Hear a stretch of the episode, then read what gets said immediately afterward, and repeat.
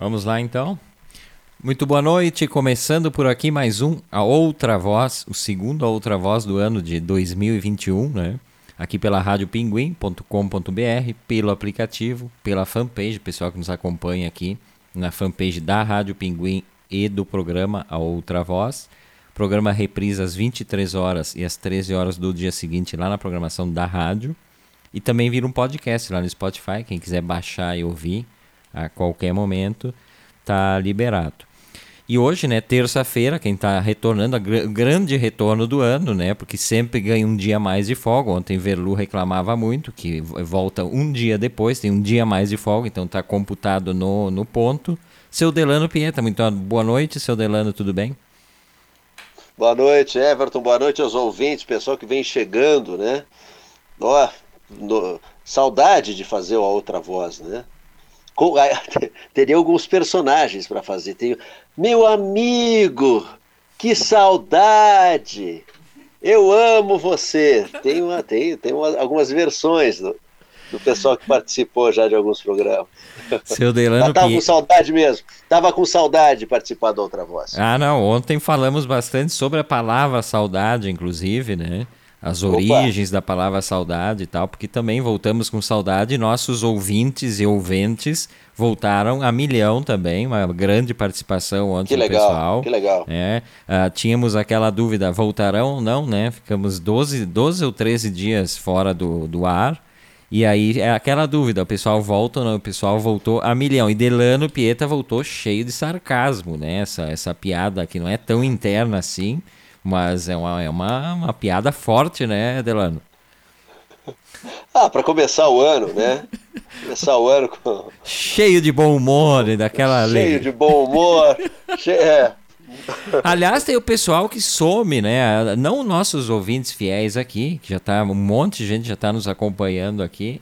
Mas tu, tem o pessoal que, que, só nos acompanhou lá por outubro, novembro, depois sumiu do, da nossa parada aqui. Teve, teve gente, teve gente. E um, e um pouquinho de novembro, né? O pessoal que levou um pouquinho mais, né? Levou até novembro, depois de novembro não apareceu mais. Voltem. Saudade de vocês. Voltem. E, e aí eu quero, quero perguntar antes, já vou, vou dizer aqui que o nosso, nosso DJ Thunder, Miguel Luiz Troy, está dando seu boa noite, Everton Delano. Boa noite, Miguel. Seja bem-vindo, né? A mais um, a outra voz. Deixa eu ver quem, quem que já deu sua curtida aqui, Veluma. Ei, ei, Everton, ei, Everton, vou, e vou falar, já vou começar a falar, né? Já, já vamos começar com polêmica no primeiro, na ai, minha ai, primeira ai. participação do ano. Pessoal que, assim, ó, e a gente está falando dos candidatos né, a vereador, que participaram no, de, de um pequeno espaço, tempo aqui do programa. Se são candidatos a vereador que sempre participaram, legal, muito legal. Mas isso eu, eu, tô, eu vejo aqui na Rádio Pinguim, vejo na Rádio Garibaldi, vejo nas demais rádios. O pessoal curte em época de eleição, bom dia, depois somem, o pessoal desaparece e acha que o eleitor não vê acha que o pessoal é todo besta, tanto que esse pessoal aí nenhum tá em Câmara de Vereadores nenhuma. O pessoal não apareceu na Câmara, fez uma limpa na Câmara de Vereadores, né? E aí o pessoal acha que, que vai se eleger desse jeito, gente, aparecendo um mês antes da eleição. Nós falamos hoje na, na Rádio Garibaldi, e aí, aí o Zé pegou muito bem uma coisa.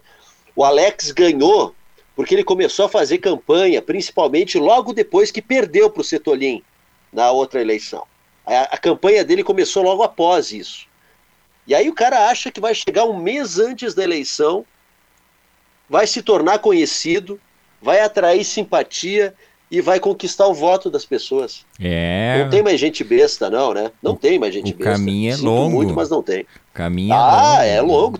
Tem, que caminhar, né? Tem não, que caminhar. Não é assim chegar e, e dar um coraçãozinho não. aqui pro, pro os queridos da é. outra voz aqui. Tudo bem a tudo bem nós que a gente se derrete por pouco. Nós realmente, né? Se o pessoal demonstrar carinho com a carência que o pessoal da outra voz tem, a gente, a gente cai. Mas isso é Everton e Delano só. A Verlu já é mais esperta, a Verlu não cai nessas coisas aí. Ah, Verlu. É, a gente já cai, a gente cai nessa aí. Nós Mas choramos. o pessoal que tá assistindo não cai mais. É, a gente chora, a gente chora manda vivo. coração de volta. A gente manda coração de volta. Mas os nossos ouvintes queridos, olha que coisa que me emociona tá, toda ah, não, vez, aí né? Sim. Aí, é. aí não, não, existe, não existe troca melhor do que o pessoal que está nos acompanhando sempre. Isso é muito legal. Né? É, é Isso é muito, muito legal. É bacana mesmo. E uh, falar nisto. Emociona demais. Em folga, o que que Delano Pieta fez? Fora a Rádio Garibaldi. Ganhou 12 ou 13 dias de folga da Rádio Pinguim. No que, o que fez nesses 12 dias no horário da, da, da outra voz? Fiquei com o Pedro, basicamente, né? E me alimentei. Acho que ganhei mais uns quilos nessas festas de final de ano. Acho que o Natal e o Ano Novo me judiei mais um pouquinho, tô um ou dois quilos acima aí do peso do que eu já estava. Já eram alguns quilos uh, por conta da pandemia e agora mais alguns, com certeza, pode ter certeza que eu, que eu já ganhei mais alguns quilos. Ontem falamos também sobre as ceias, né? Sobre o que a pessoa engorda nessas ceias. E eu tô no mesmo time que o Delano, voltei bem mais pesadinho aqui. E aqui, ó, Verlumac já criando mais polêmica, mais celeuma no programa, dizendo: o Delano hoje tá mais ranzinza do que eu ontem, porque ontem Verlu estava num mau humor que eu achei inacreditável. Eu até olhei várias vezes para ver se ela tinha. Se era eu, eu achava que era eu que estava falando aí, porque eu estava super de bom humor e Verlu destruindo com tudo. Tudo que foi falado no programa, desde comidas até tradições de ceias destruiu com tudo, mas hoje Delano voltou também bem bem destruidor, né? Bem rancoroso, coisas antigas. Aquilo foi 2020, Delano, já estamos em 2021. Isso. Então vamos Passado. Passou o ano 2020 já foi, 2021 tá quase no final, né? Já já é quase quase final de ano, pô. O que que a gente fez? Dois, do, dois programas já, faltam 300 e poucos dias para terminar o ano. Não fizemos mais nada. Ah, quem está chegando aqui também, Jussara Santos, dando seu boa noite. Boa noite, Jussara, bem-vinda. Né? A Luciane Macali, boa noite, Everton e Delano. Abraços da Tiana e do Zé também, né? Um abração para os três Abraço, aí. gente. Sempre nos acompanham. E tu sabe que eu, eu, eu, fiz uma coisa que faziam nove meses que eu não fazia. Uh, eu fiquei em recluso aqui desde o dia 19 de março. Agora retornei ao trabalho mesmo não concordando com isso, porque continuo de grupo de risco, mas enfim, essa é outra história. E aí, no, no final de semana, agora de ano novo, no sábado ou no domingo, eu saí para abastecer o carro, porque quando começou a pandemia, Opa. ele estava com o tanque cheio. No, no primeiro dia ali estava com o tanque cheio. E eu não, eu não andei mais com o carro, não saí mais, poucas voltas e tal. Aí acabou a gasolina, tive que abastecer. Aí cheguei no posto de gasolina, depois que eu estacionei, eu tá uma mega promoção, eu só abasteço em promoção, né? Eu não sou daqueles que botam no posto escolhido.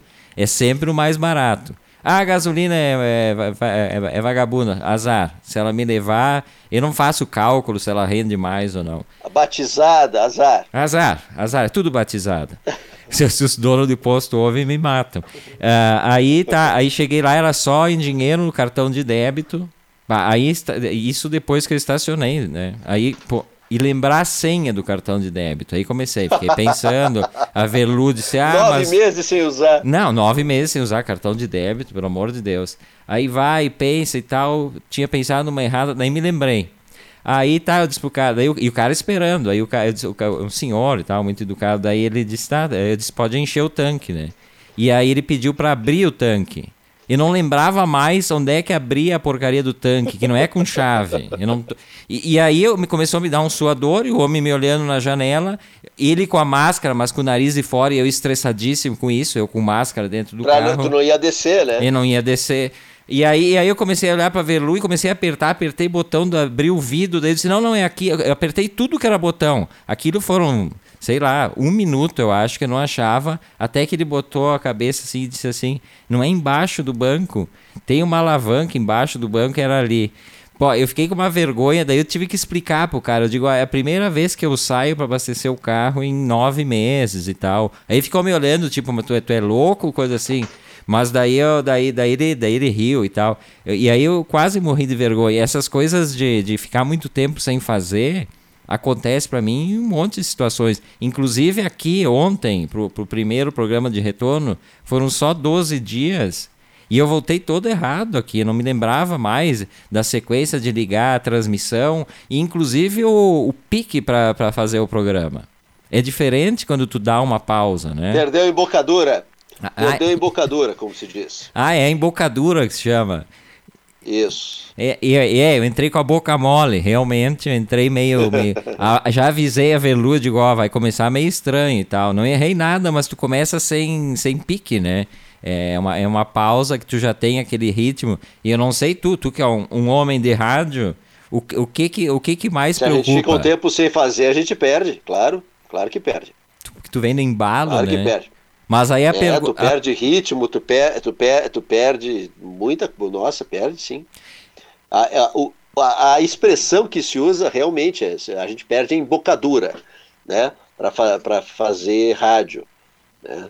Pouco tempo até que não. E aqui, aqui, também eu não parei, né? Não parei, eu só tive férias aqui na, na Pinguim, graças ao meu diretor, o Duli, que me permitiu né, tirar esses dias. Mas a gente, nossa, perde totalmente isso, com, com certeza.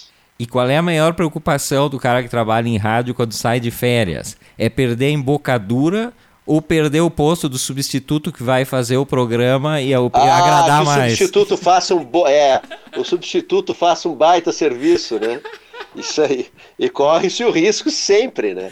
Corre-se o risco sempre. Tem que torcer para o substituto ir mal, ou pelo menos ir muito é. mediano, assim, não fazer uma, um sucesso com o público. É isso, né?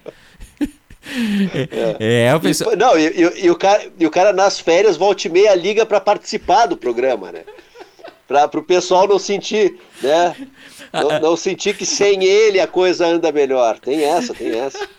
Porque, mas atualmente é até mais fácil, cara, o cara. Normalmente as coisas são transmitidas em live e o cara dá um recadinho ali ao vivo, né? Oi, o Delano tá de férias, daqui a pouco aparece ali no debate. Oi, ouvindo vocês aqui nas férias e tal. Daí o cara vai citar. porque também ser esquecido não dá, né?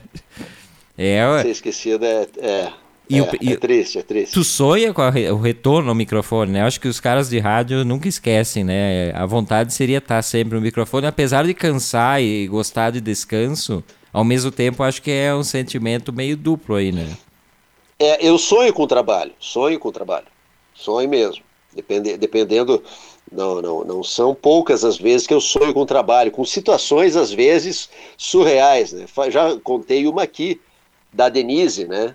Eu logo no início, pegando as coisas na Rádio Garibaldi, pegando esquema de mesa, pegando esquema de, né, da, da transmissão, e eu sonhei que tinha caído alguma coisa, a transmissão não entrava, e eu perguntava para a Denise, que estava na mesa, aí comigo, no microfone, Dene, como é que eu faço isso? E ela folhava o jornal calmamente e não me ouvia.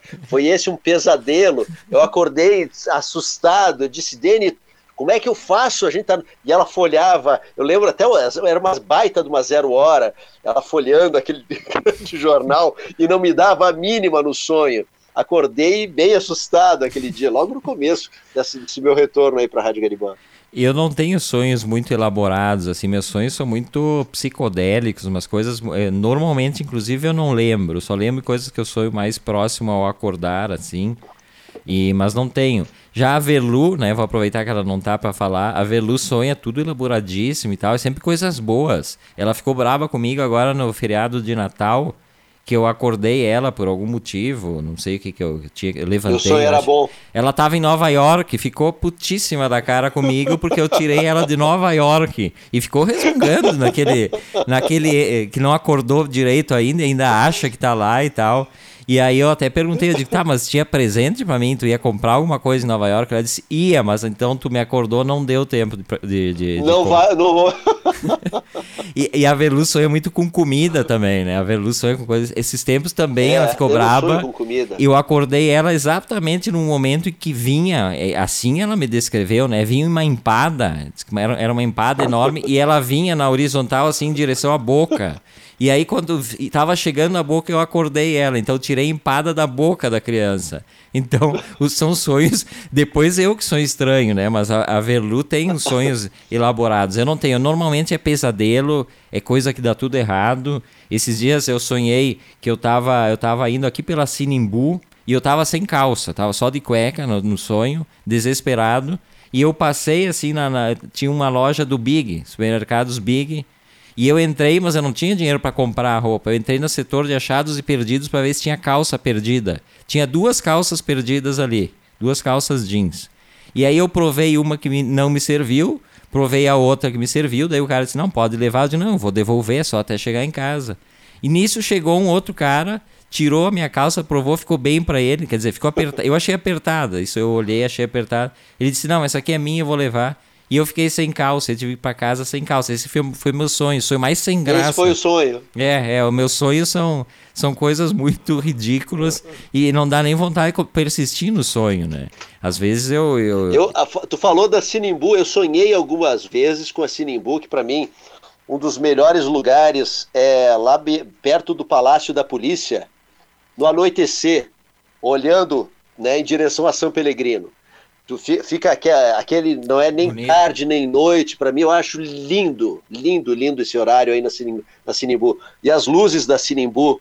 Ah, aquele, é na descida ali, né? Tu, tu olha em, isso, direção, em direção à saída de Caxias ali no caso. Isso, a São Pelegrino, né? Isso aí.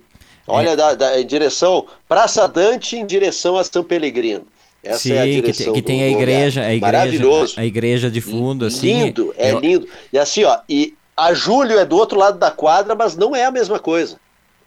É muito diferente. A Sinimbu é muito mais bonita nesse, nesse aspecto aí. Assim, sonhei várias vezes, sonhava com, em estar nesse horário aí na Sinimbu. Que me chamou muito a atenção na época que eu morava aí. Sonhei recorrentemente a respeito deste horário e deste local. Mas tu vê, é um sonho facilmente realizável. Tu pode vir todo final de tarde aqui e sentar na Sinimbu. Tu tem que sonhar que nem a Verlu, é. tá Nova York, fazendo compras e tal, que é mais difícil, né? Daí o nome sonho, olha, né? Olha, olha só, só para só botar um ouvinte aqui na, na, na, na baia lá. Oi, a Márcia Kern dizendo que sonhos são pensamentos atrapalhados. É. Será? É. O do Everton é. Ficar sem calça. Totalmente. É, o, deses... o da Verlu não. O da Verlu indo para Nova York, eu comendo empada, tem nada de atrapalhado, né? O da Verlu é baita de um sonho. Outra pessoa que está aqui, que nos, nos acompanha quase que diariamente também, teu colega aí de, de, de tua rádio, aqui da, da tua rádio São Francisco, São Francisco, Cleiton Camargo, né? Que faz horário das 5 da manhã em diante. Acorda cedo, Cleiton sempre dá uma passada aqui. Um abração aí pro Cleiton Camargo também. Abração. Esse é a outra voz desta terça-feira, retorno de Delano Pieta ao programa, né? Eu sou Everton Rigatti, a gente vai até às 8 da noite, batendo aquele papo. Uh, o programa reprisa mais tarde, às 11 horas, na Rádio Pinguim. Aliás, falando em reprise, uh, nesta semana o que nós voltamos das férias e Ronaldo Bueno e seu Atraverso estão entrando em férias, né? Fazendo uma pequena pausa. Então estaremos reprisando os primeiros três episódios do programa Atraverso, né, um programa de literatura, que vai ao ar nas terças às 20 horas, às quintas às 21 horas e nos sábados às 13 horas da tarde aqui pela Rádio Pinguim. Uh, depois também tem o podcast, né? O pessoal pode, pode baixar o programa do dia sempre, né? Até meia-noite já está lá. E também pedindo para o pessoal uh, baixar o aplicativo da rádio, né? Aplicativo da rádio para ouvir. Quando não tiver a possibilidade de assistir aqui pelo Facebook, estiver fazendo outra coisa, pode botar lá que o programa tá, tá ao vivo também no, no aplicativo. Olha, olha só quem está conosco. Aqui tem os gêmeos de São Pantaleão, Márcio e Marcelo Locatelli. Abraço, meus amigos. Também José Antônio Camargo nos assistindo. Zé, grande abraço também. Valeu pela audiência aqui do A Outra Voz desse retorno. O, o, o, Zé Camargo trabalha com uh, fisioterapia ou algo parecido, terapias, é, né? ele é mestre reiki, né? Mestre ele é reiki. mestre reiki. Eu, eu, eu, eu, me lembrei que tu falou dele porque o nosso diretor hoje, né? Hoje ele começou sessões de acupuntura em casa. Ó. Oh. E aí eu fiquei apavorado, eu pensei, o que fará a Duli com aquela paciência toda com relação à acupuntura? Então são, sei lá, oito agulhas que foram colocadas na, na, na na direção da coluna, assim. Então o Velu segurava ele no colo e, e ela ia colocando, a acupunturista, a veterinária, enfim, ia botando as agulhas aí. Ele, ele adormeceu, gente. Ele adormeceu depois de alguns minutos. Não acredito. Adormeceu no, no colo de Verlu. Não acredito. E olha que foram uns 20 minutos ali com, com aquelas agulhas todas. Eu pensei daqui a pouco esse demônio se dá uma corcoviada e vai saltar a agulha para tudo que é lado. Dormiu. Bem calmo. Quem conhece, quem conhece o Dule, quem conhece o Dule, talvez seja o cachorro mais desconfiado do mundo. ah, é. Do mundo. Ele é, é muito desconfiado. é. Muito, muito, muito. E imagina, eu não, eu não consigo imaginar ele tranquilo, né? Recebendo uh, uma sessão de acupuntura, gente. Não consigo imaginar ele sem reação. E eu vim aqui. Dule, por... Dule versão 2021, hein? Inclu inclusive, eu vim aqui pro estúdio, pra, até para não tumultuar, para não ficar mais estressado e tal. Daqui a pouco, um silêncio. Eu pensei, dormiu todo mundo. Aí eu fui lá, tava o Duli dormindo, a Verlu com os olhos quase, né? Quase dormindo assim. E a veterinária olhando pros dois, assim, esperando passar o tempo. Mas é, o, o Duli tem problema nas costas. Já tinha feito, as pessoas não acreditam muito que funcione para os animais, mas funciona. O Duli já fez um determinado período ele tem hérnias de disco e, e, e, acalmou bem. E a prova disso é que realmente ele, ele dormiu e tal. E agora tá, tá por aí. Mas eh, recomendo, assim, façam acupuntura nos seus cachorros raivosos. Como diz um amigo meu ontem, me mandou, fazia muito tempo que não vinha, mandou beijos para nós de Feliz Ano Novo, incluindo o ser raivoso que o acompanha. Essa é a imagem que o Duli passa pro pessoal. Mas o Duli tá muito mais calmo, tá velhinho, não, já, já não tá mais tão violento assim. Ele nem arranca pedaço de, de ninguém. Uh, e aí faz eu... tempo. Ah, não, faz, faz tempo. Eu, sabe que eu aproveitei esse, esse, esse feriado alongado aí para tentar botar em dia uh, algumas leituras que estão ainda pendentes, alguns livros, aquela mania de ler cinco livros ao mesmo tempo, aconteceu que, que travou tudo e ficaram vários livros pendentes. Então eu acabei botando em dia leitura e filmes. Filmes é um troço que pá, fazia. Eu estava travado algumas semanas de filme e eu não me, não me contento em não ver um filme por dia. Só que eu não estava vendo isso. E aí eu aproveitei, domingo, agora o último, assisti três filmes. Comecei às 5 da tarde e fui até às Nossa. 11 da noite. Mas aí tem, tem a ver também com os, os, uh, os, os transtornos obsessivos compulsivos da pessoa, né? Fui dar uma mexida na minha, na minha videoteca e, e como eu, eu vejo muito filme argentino, que é, é, o, é, o, meu tema de estudo desde 2011, desde que eu fiz a pós, eu permaneci estudando e tal, e vendo e acompanhando. Então, quando a gente vai para Buenos Aires, eu compro muito filme. E a última vez que a gente foi, eu já tinha filmes anteriores que eu tinha comprado e não tinha visto, e eu comprei mais uma penca de filmes.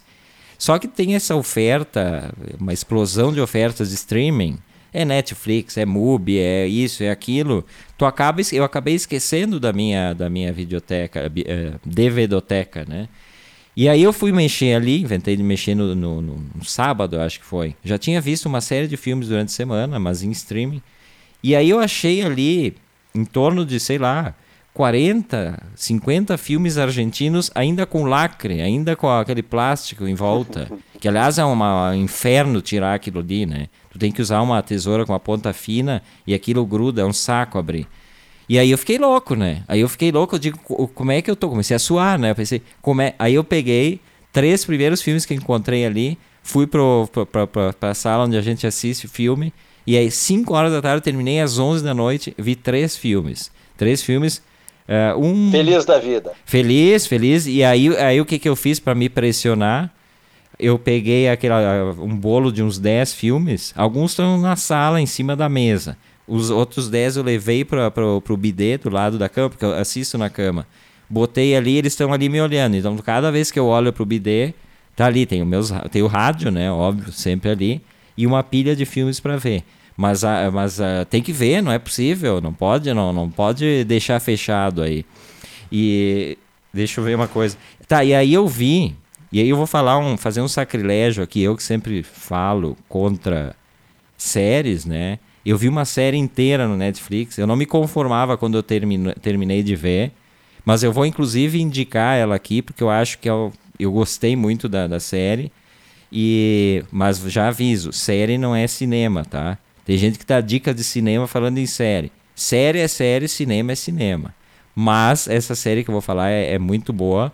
Uh, mas aí tem algumas características que me levaram a assisti-la, né? Primeiro, que ela é dirigida pelo Israel Adrian Caetano.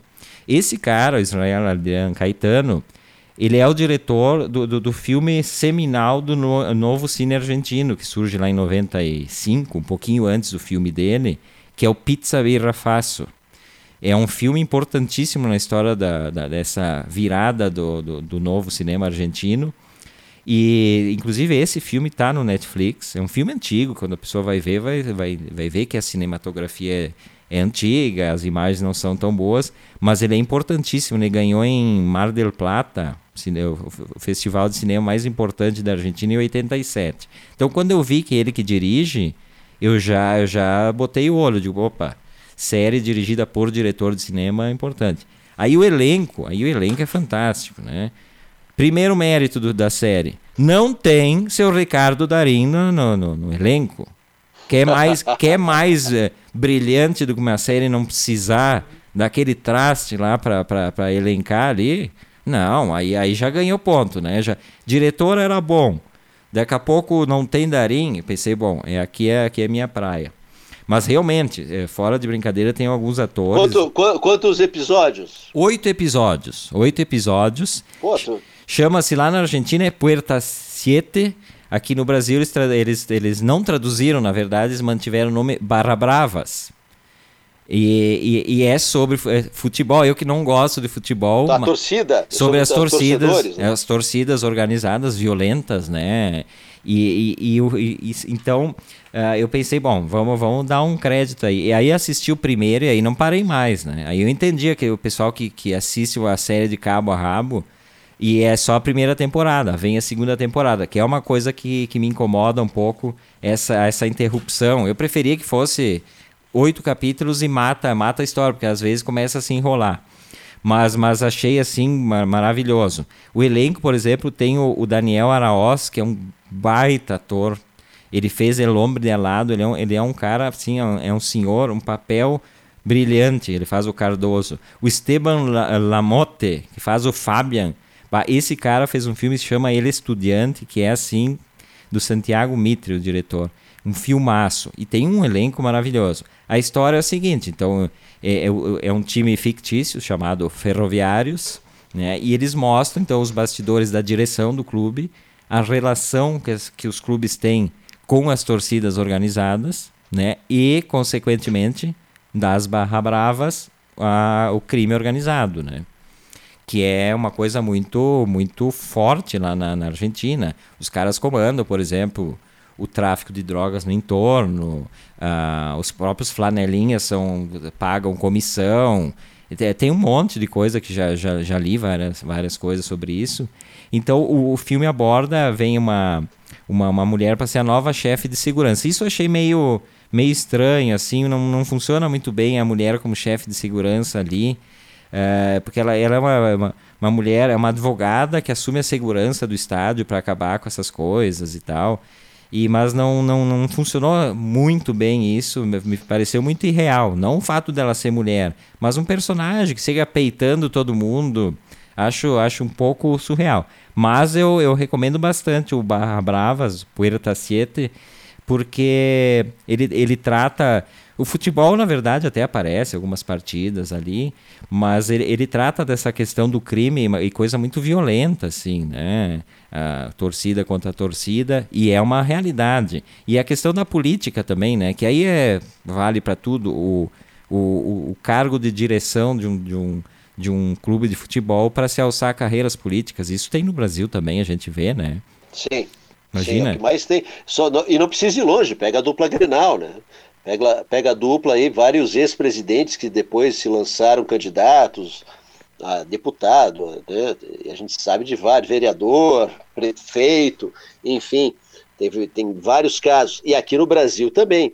As torcidas organizadas, elas foram até um certo tempo banidas dos estádios. Teve a Mancha, a Mancha Verde, que era do Palmeiras, que era uma organização criminosa. Ela foi banida do estádio, só que aí ela voltou, e aí para enganar, olha só, o pessoal eh, eh, virou mancha alviverde, a nova torcida, né?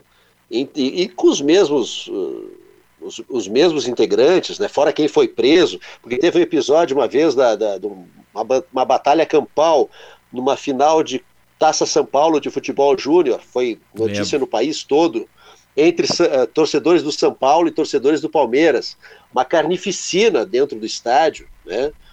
Gente morreu, foi e, e, a partir disso então teve essa restrição às, às torcidas organizadas. Mas elas existem uh, aqui, aqui no, em Porto Alegre, em São Paulo, Rio de Janeiro, e tem olha, tem, tem, tem gente do bem, mas tem gente que, que é, é, do crime. Tem bandidos dentro e os bandidos se infiltram, né? Para depois fazer valer atrocidades, a questão de drogas, a questão de roubo, enfim. Aqui no Brasil é, é forte a influência das torcidas organizadas, inclusive na política dos clubes. Porque aí tem dirigentes que apostam, apostam e apoiam nas torcidas organizadas para alçarem eles aos cargos nos clubes e depois acompanhando eles, votando eles uh, quando se lançarem deputados, enfim, tem toda uma questão bem complicada de lidar aqui no Brasil.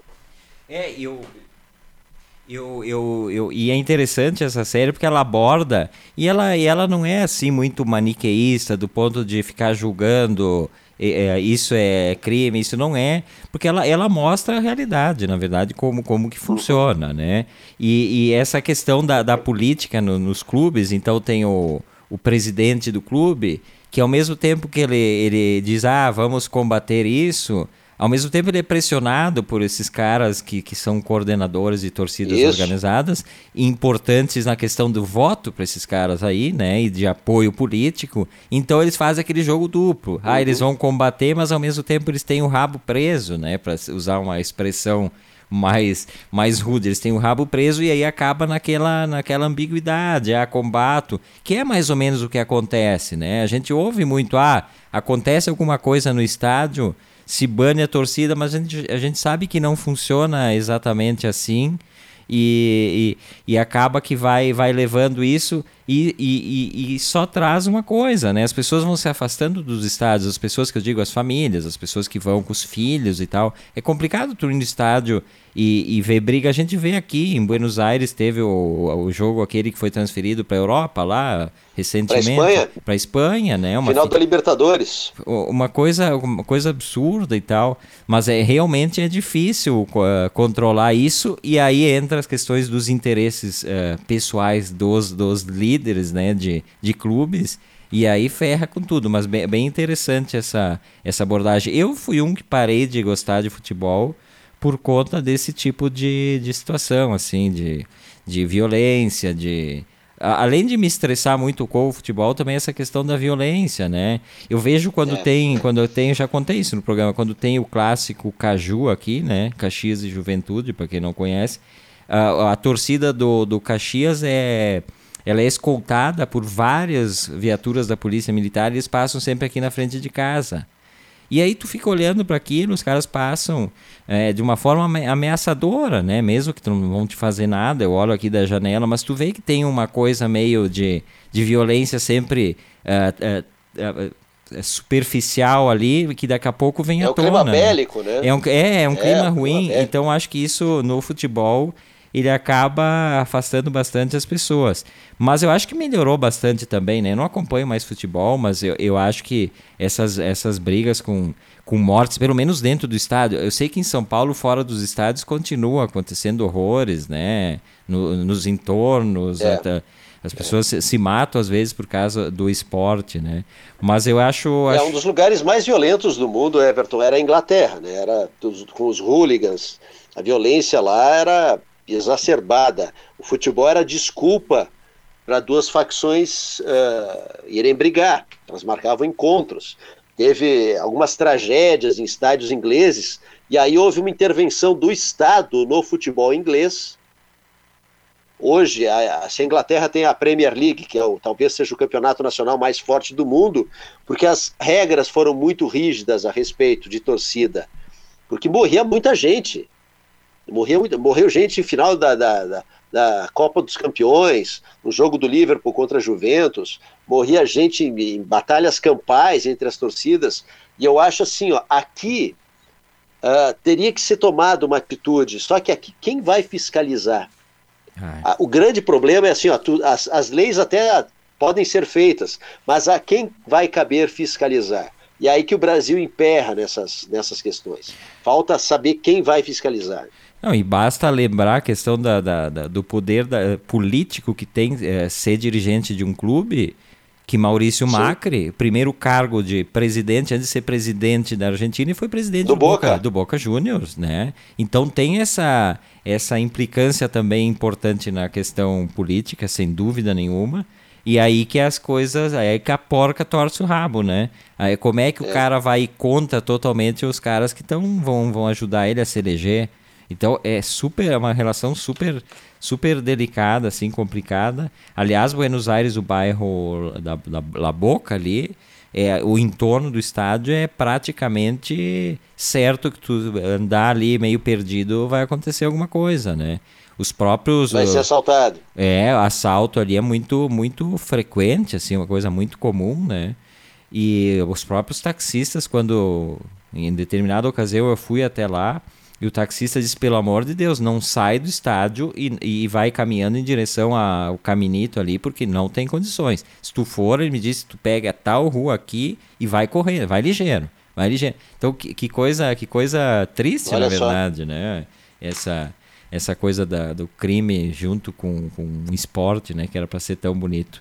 Esse é outra voz desta terça-feira, estamos até às 20 horas. Eu sou Everton Rigatti, estou aqui com meu amigo Delano Pieta. Estamos retornando, né? Programa que está lá também pelo aplicativo. Quem nos ouve por lá, um abraço também. Vamos dar uma passada aqui, que teve mais gente chegando. A Patrícia Bernardi dizendo que está com saudades da Verlu, né? Porque Verlu está de férias do, do onde ela é colega da Patrícia, então estão com saudades de ti, Verlu. Né? Amanhã Verlu estará aqui, Patrícia, então nos acompanhe. Não perdeu nada se não acompanhou ontem, Verlu. Verlu estava muito mau humor, então não perdeu grandes coisas, não.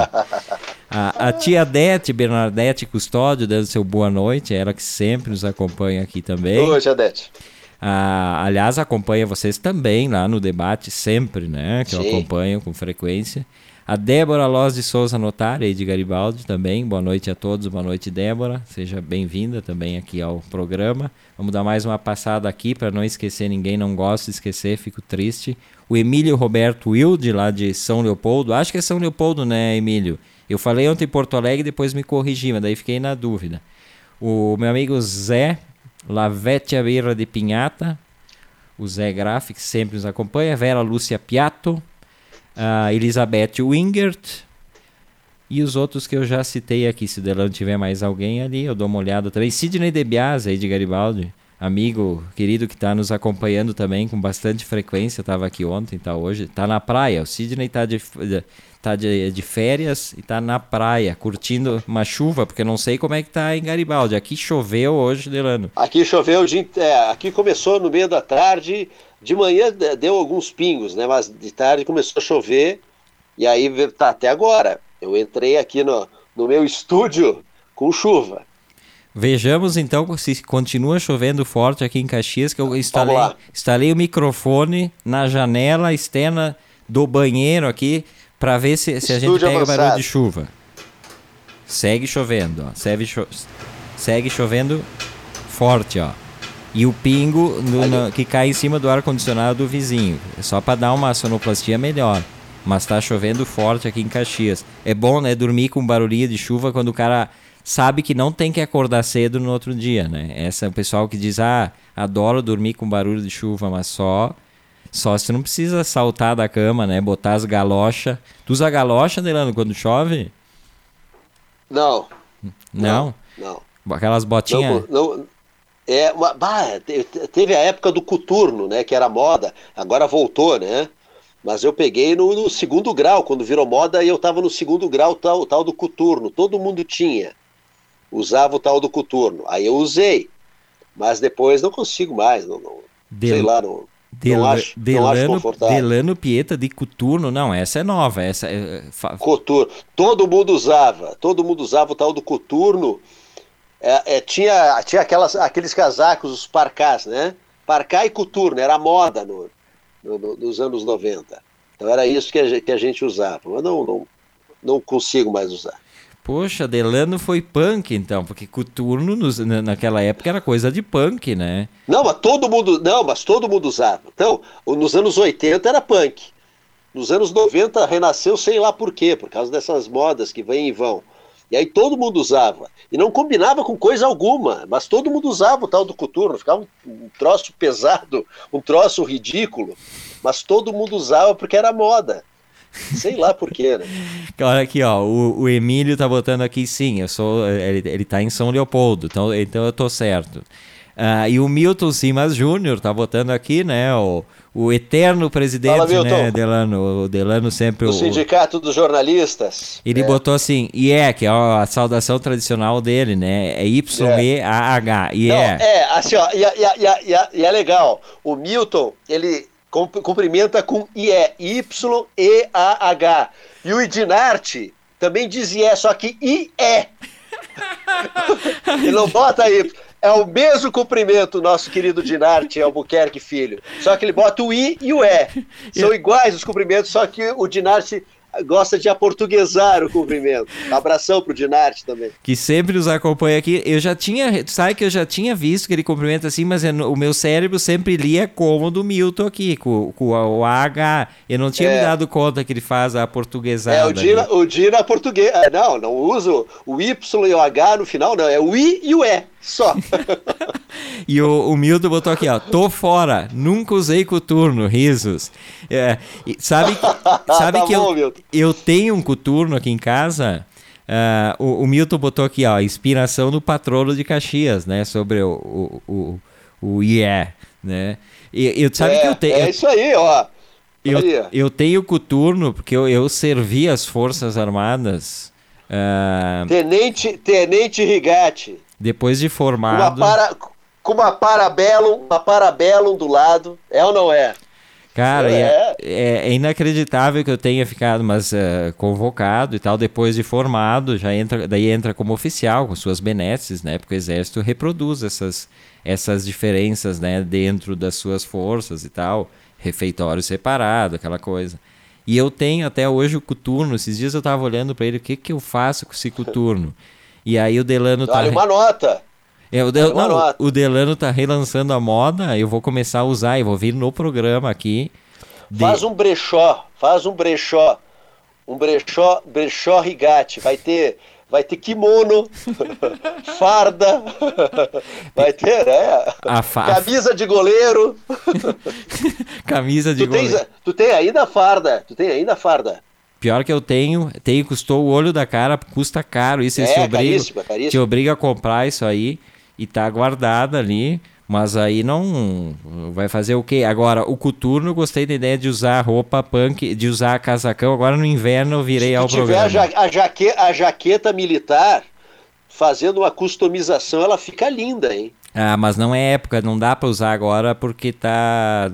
Vão pensar que eu sou eu sou daquele lá, daí vai ficar. É, isso aí não dá. É, não aquele dá. cara lá. Aquele, aquele cara lá. Aquele é. cara lá. Daí eu, Vou confundir com aquele cara lá. É, é não, não, não dá nem pra brincar. Um Tem que dar um tempo. Nem pra Tem brincar. Tem que dar um tempo pra. Quando, quando aquele cara lá for embora, aí a gente pensa nisso. Mas, Aguarda, guarda, deixa ela guardar. Mas coturno com o casacão aquele de, de, de lã compridão que vai até abaixo do joelho, no inverno eu virei com esse traje que é. é sobretudo, aquele sobretudo militar, né? Claro, o pessoal do Replicantes, na época, dos anos 80 da banda Replicantes, os caras faziam show de coturno e com aquele casacão e tal.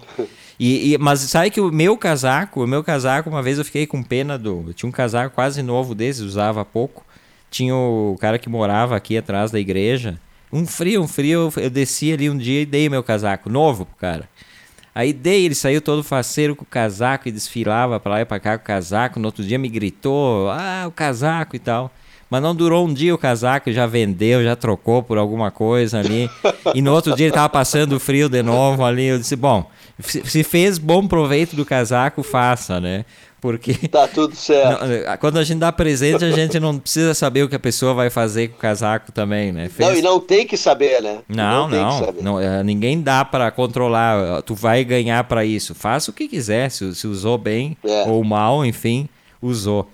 Uh, hoje é o aniversário de nascimento de um dos grandes, né, importantes jornalistas, escritores e um cara que, que é importante para os estudantes de jornalismo, que é Humberto Eco, né? Humberto Eco que, que morreu morreu em 2015, se eu não estou enganado, né?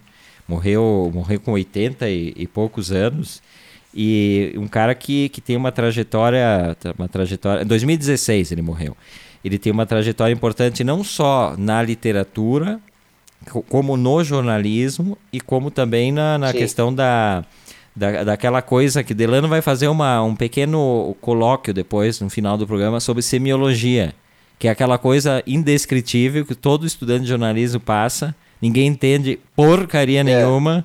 Né? O importante é aprender para a prova. Nem o professor sabe o que está falando. Milton Simas. Ah, mas gente... semiótica, semiótica é legal. É legal. Mas é quem legal. que complica eu tive, ela?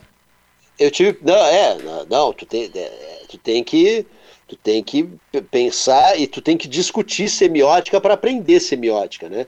Eu tive a Heloísa Feltes de professora de semiótica na faculdade de jornalismo, uma excelente professora, olha, sinto, sinto saudade. E pena que eu não, não aproveitei mais essa cadeira, né? Na época, a gente fazia muita cadeira junto e a gente não conseguiu aproveitar mais essa cadeira de semiótica, mas é uma cadeira fundamental, fundamental. E ela é excelente, excelente professora. Não sei se ela está ainda na UX, mas ela era uma sumidade. Né? Eu lembro dela ensinando Peirce, ensinando né, os mestres da semiótica. Opa, era muito, muito legal. E, um, e, o Humberto Eco tem um livro sobre semiótica que também é bastante usado né, na, nas escolas. Mas o Humberto Eco ele, ele surge como um grande escritor, na verdade, com o nome da Rosa. Né?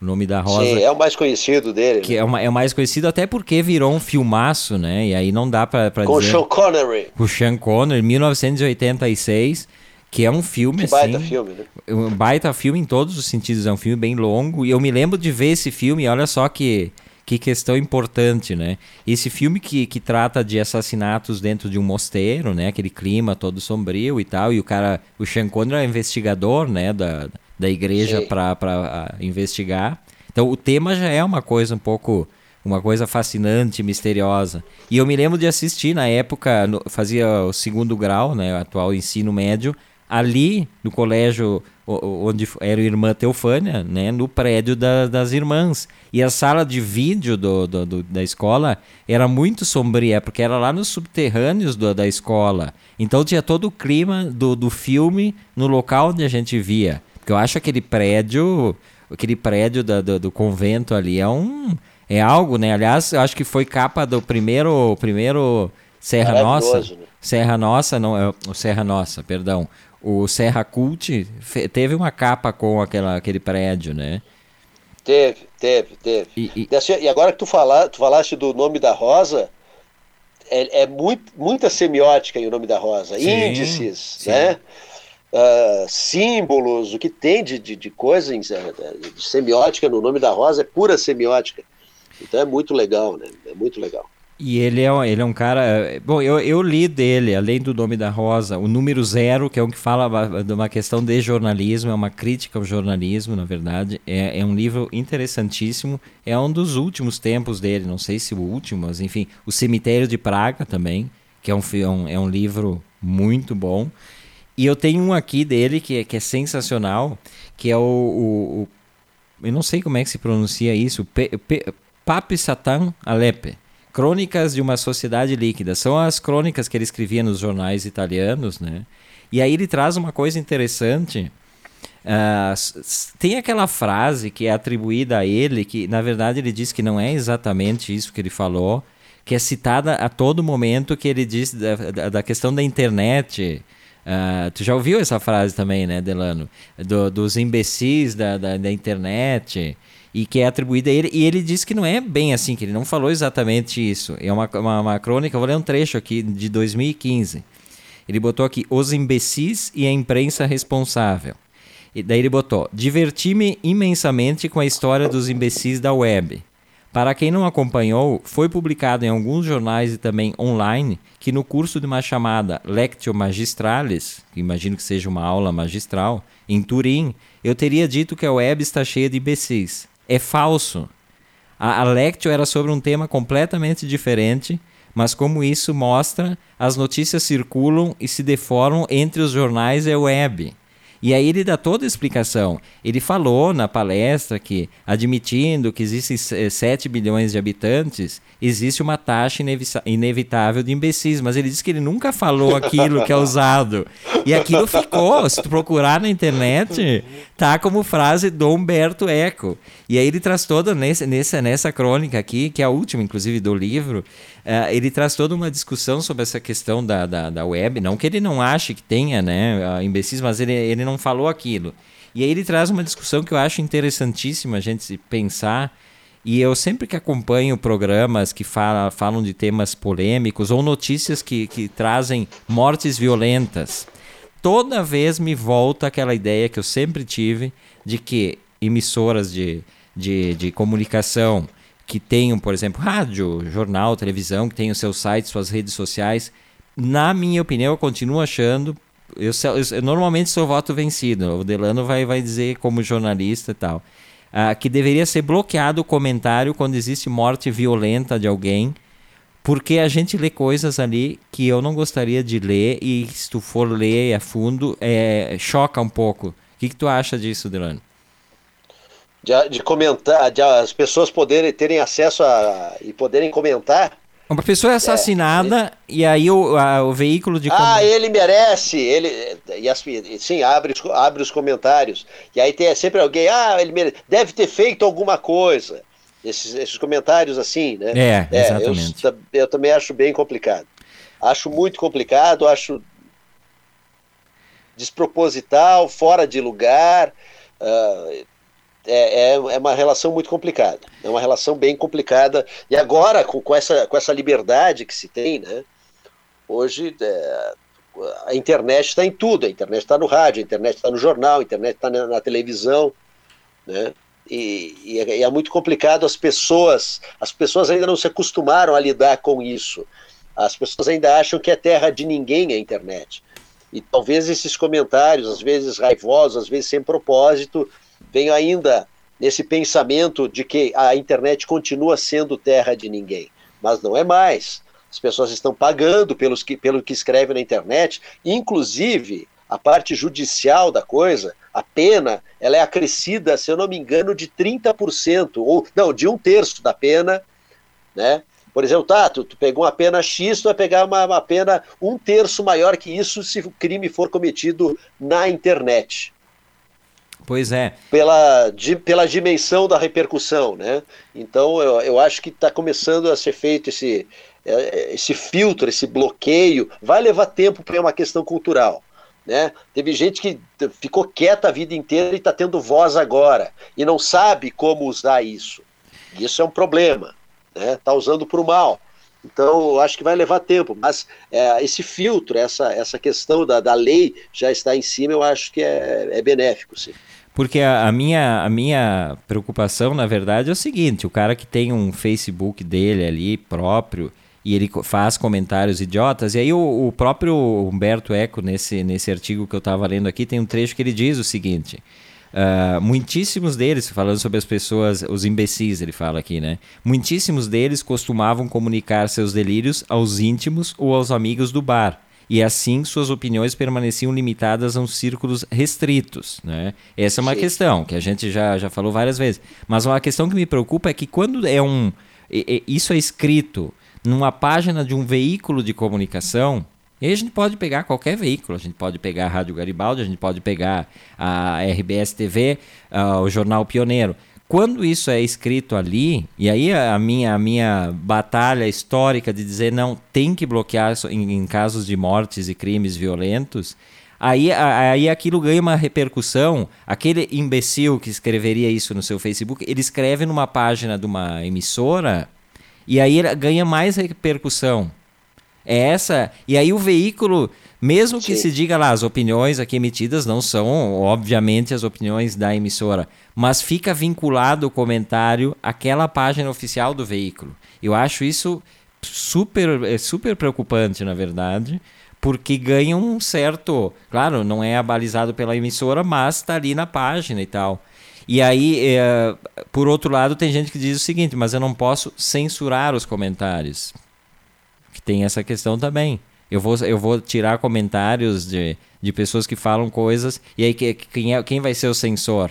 O, o Delano, o, o Everton vai, vai censurar? Obviamente, se alguém escrever, nossos ouvintes e ouventes não, não, não escrevem coisas desse tipo. São sempre colaborações super importantes. Mas se alguém escrever alguma coisa aqui, algum comentário racista, alguma coisa, eu não vou ler, mas ele vai estar tá aqui, né? Então eu, eu acho super complicado. Eh, na verdade, tem uh, os, os, jornais argentinos bloqueavam, sempre tinha um aviso. Né? Em caso de mortes muito re, que repercute muito, alguma pessoa famosa que morreu, ou então uma pessoa que morreu de uma forma violenta. Eu não sei, eu, eu fico na dúvida sempre com relação a isso. É. É, é, é uma questão bem complicada. Mas tu falaste, assim, ó, só para não perder, tu falaste da capa do, do Humberto Eco e me lembrou da, do último livro, né, da sociedade, é, como é que é a sociedade líquida, me lembrou do Sigmund Bauman, né? Isso, inclusive ele né? cita aqui o, o Bauman, né, que é o, um é. filósofo uh, polonês, né, o Bauman, o cara, cara que fala, né, dessas coisas. Ele morreu não faz muito tempo. Se eu não não faz muito tempo, né? É, e tem toda uma alguns livros assim e todos eles têm, né, a modernidade líquida, a sociedade líquida, o medo líquido e tal. E Isso. é bem interessante. Eu, eu, já li muita coisa do, já li muitos livros do Bauman. Uh, não acho o melhor pensador assim, mas ele é um pensador muito popular, né? Ele, ele se populariza. Importante. Importante. Ele tem a sua importância. Um cara importante, sim. É, esse é outra voz desta terça-feira. A gente vai até às oito batendo um papo aqui. É o Everton Rigatti, hoje Delano Pieta retornando ao programa depois das nossas pequenas férias, pequenas vacaciones. Uh, saudando o pessoal né, que está aqui.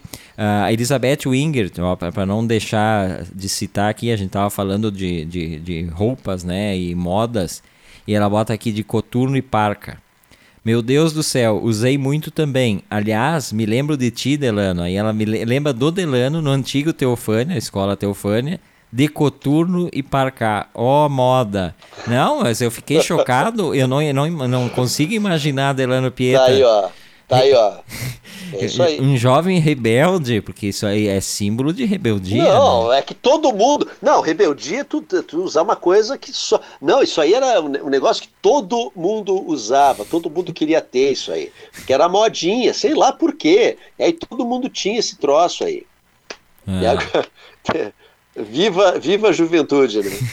e ainda bem que ela passa, né? Ou não, né? Eu acho que gostaria de ficar para é. sempre. É para sempre por lá, se desse para ficar onde? Lá, lá na juventude.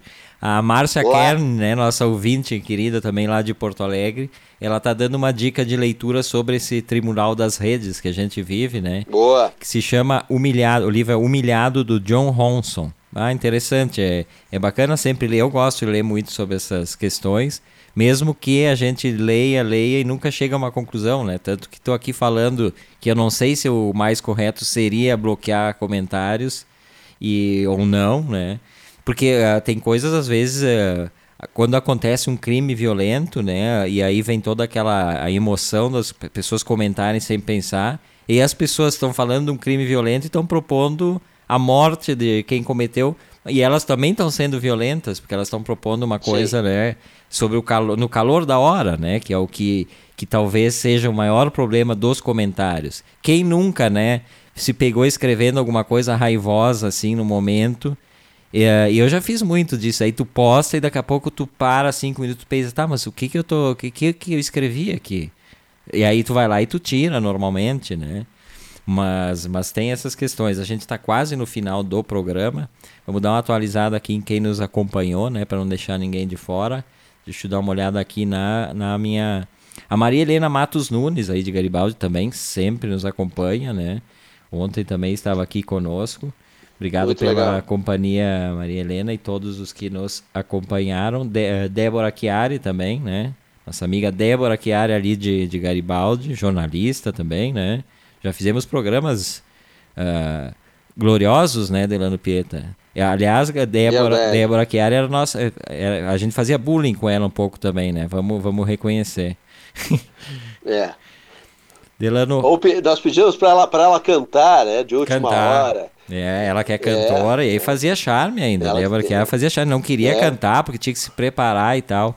Não é que nem nós que chegamos aqui cantamos. Nós estragávamos a música sem, sem vergonha alguma. A gente detonava a música sem o mínimo de pudor. gente, o programa chegando ao final. Delano, obrigado pela presença aqui. Na sexta-feira tá de volta, né? Até sexta. Pessoal que nos acompanhou, um grande beijo, se cuidem. Amanhã estou de volta aqui com Verlu Mac, outras historinhas. Até mais, beijos.